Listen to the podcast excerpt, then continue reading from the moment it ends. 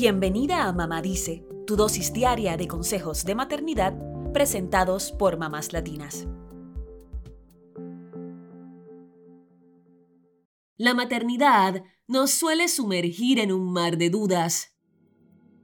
¿Es normal que mi hijo actúe así? ¿Debería de preocuparme por tal o cual comportamiento? ¿Será que mi niño es tímido o será que es introvertido? ¿Cómo puedo distinguirlos?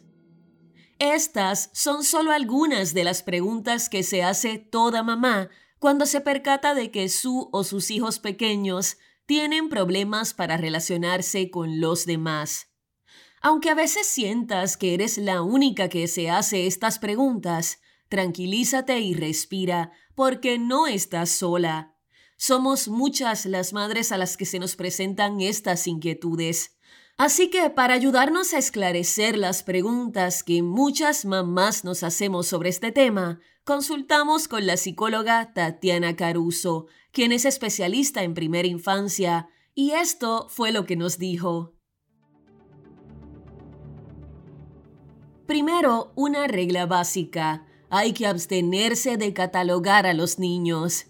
Vivimos en una sociedad en la que solemos etiquetar, ya sea a nosotros o a los demás, para darle sentido a nuestro entorno y a nosotros mismos. La simpática, el responsable, y así nos la pasamos catalogando a todos los que nos rodean, ya sea para bien o para mal. Sin embargo, Caruso hace hincapié en que sobre todo en el caso de los niños, hay que abstenerse de tildarlos de tímidos, introvertidos o de ponerles un apodo. En cambio, sugiere que dejemos que el niño sea como más cómodo se sienta en cada situación y los padres, como adultos responsables, asegurarnos de brindarle las mejores oportunidades y herramientas. Esto tiene especial importancia en la infancia, porque, a decir de la psicóloga, no hay nada escrito sobre piedra. Es decir, los niños son seres en desarrollo físico, mental y emocional. Tenemos que entender que la personalidad es una construcción que los seres humanos vamos formando a lo largo de la vida, por lo que un niño que hoy es tímido puede convertirse en un gran orador en la adultez. Si tú sientes que tu hijo es retraído y quisieras saber si es tímido o si más bien es un chico introvertido, la experta en la materia nos dice cómo distinguir entre este par de conductas. La especialista explica que al hablar de niños hay que entender que no todas las etapas son iguales. No podemos juzgar el comportamiento de un niño de dos años al igual que el de uno de nueve, porque lo que puede resultar totalmente esperable en el más pequeño puede ser un factor de consulta en el mayorcito.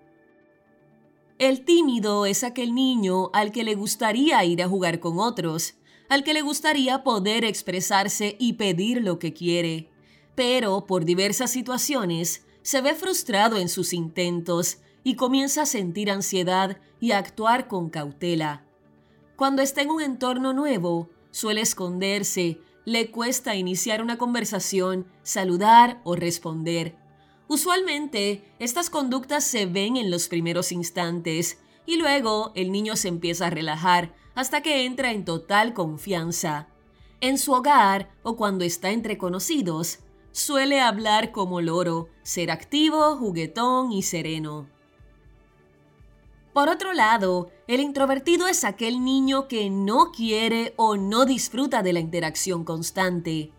Llega a un lugar y apenas saluda, se agarra algún juguete o espacio de preferencia y juega solo. O quizás interactúa un rato con niños y luego prefiere irse solo porque no le gusta estar en grupos muy grandes. A los padres, ¿qué nos toca hacer? Tenemos un rol fundamental. La psicóloga Tatiana Caruso remarca que los padres debemos trabajar el apego seguro, pues es la base sólida sobre la cual los niños forjan su confianza para luego relacionarse con otros. Sí, el apego seguro es importantísimo, pues es la relación del niño con sus padres o con sus figuras principales. Es el lazo que le sirve como modelo de toda relación posterior. Y ante la duda y cuando no sabemos cómo actuar, recuerda este consejo que nos brinda Caruso. Los padres debemos ser el lugar seguro de nuestros hijos, su escudo cuando ellos no saben poner límites y su modelo cuando no saben qué hacer.